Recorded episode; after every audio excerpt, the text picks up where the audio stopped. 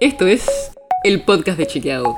Un espacio en el que de lunes a viernes vamos a compartir con vos alguno de nuestros chequeos para que sepas qué de lo que se dijo o escuchaste es verdadero o falso.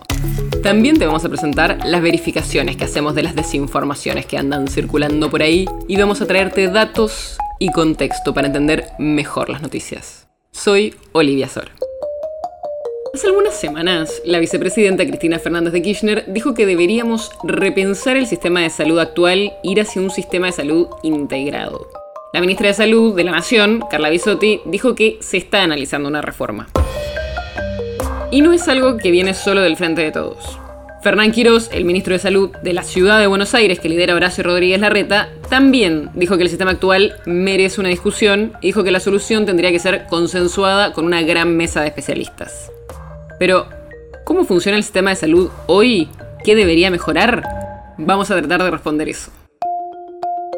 En la Argentina hay tres grandes sectores.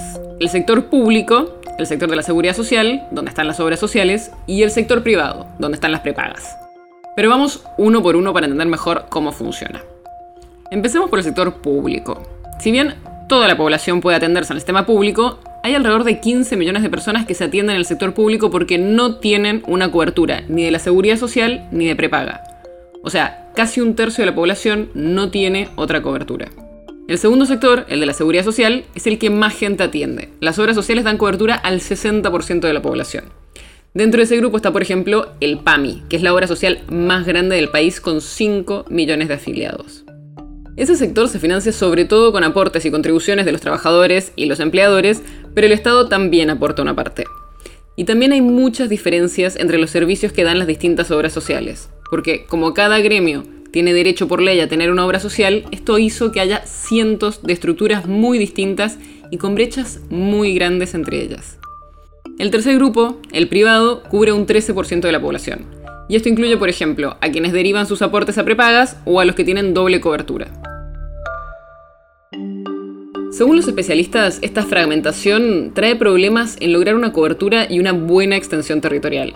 Pero además genera muchas inequidades en el servicio de salud que recibe cada argentino según en qué lugar y en qué sector se atiende. Por eso, muchos especialistas creen que, de hacerse una reforma, lo que debería mejorar es esa comunicación entre los tres sectores. Es decir, una mejor integración y una mejor articulación. Porque además de los tres sectores, Argentina es un país federal y los gobiernos provinciales también juegan un rol, lo cual puede traer problemas de coordinación y también desigualdades en el financiamiento. La pandemia hizo que miremos con mucha más atención a nuestro sistema de salud y probablemente esta discusión siga en los próximos meses.